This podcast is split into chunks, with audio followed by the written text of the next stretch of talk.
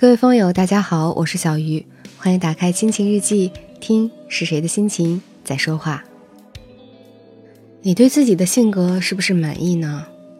如果你没有想过这个问题，我想你对自己多半是满意的，也是自信的。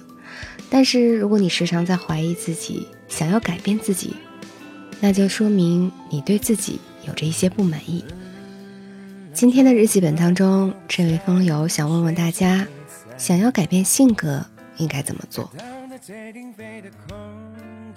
我是一个自卑敏感的女孩，我跟我的家人在一起的时候就会很活泼，但是到了学校我就不说话了。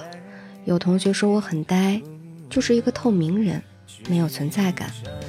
我也好想改变这样的性格呀，可是我不知道应该从哪里开始呢？自己的星球没有偷偷不追不休躲在深蓝的偏执之中。不知道你的自卑是来自于哪里是因为自己的长相吗？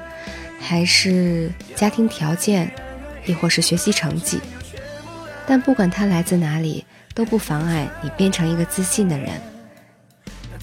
不妨找一张白纸，把你的优点写出来。你会发现，你也是一个有着很多优点的人，只是你没有去放大他们。我们要明白的一个道理是，想拥有很多的朋友，不是靠拉扯，而是靠你本身的魅力吸引来的。也就是所谓的“你若盛开，清风自来”。外表方面干净整洁，不邋遢。学习成绩也在努力的过程中。当你慢慢变好的时候，就会发现周围的人多了起来。小鱼还想说的是，希望你这种改变的心情是来自于自己的内心，而不是其他人的看法。就像你说的，跟家人在一起，跟熟悉的人在一起的时候，你可以说很多话，可以自然活泼，但是跟陌生人在一起。或者是跟不是很熟悉的人在一起的时候，就会变得话很少，变得很没有存在感。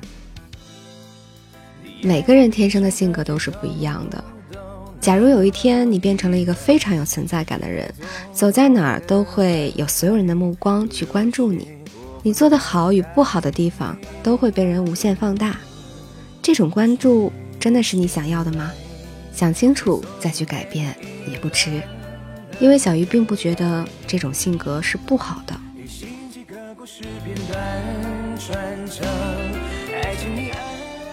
但如果你真的想改变的话，其实很重要的一点就是不要怕犯错，不要怕说错话，不要怕做错事，错的多了就会吸取更多的经验，久而久之就会变得不一样。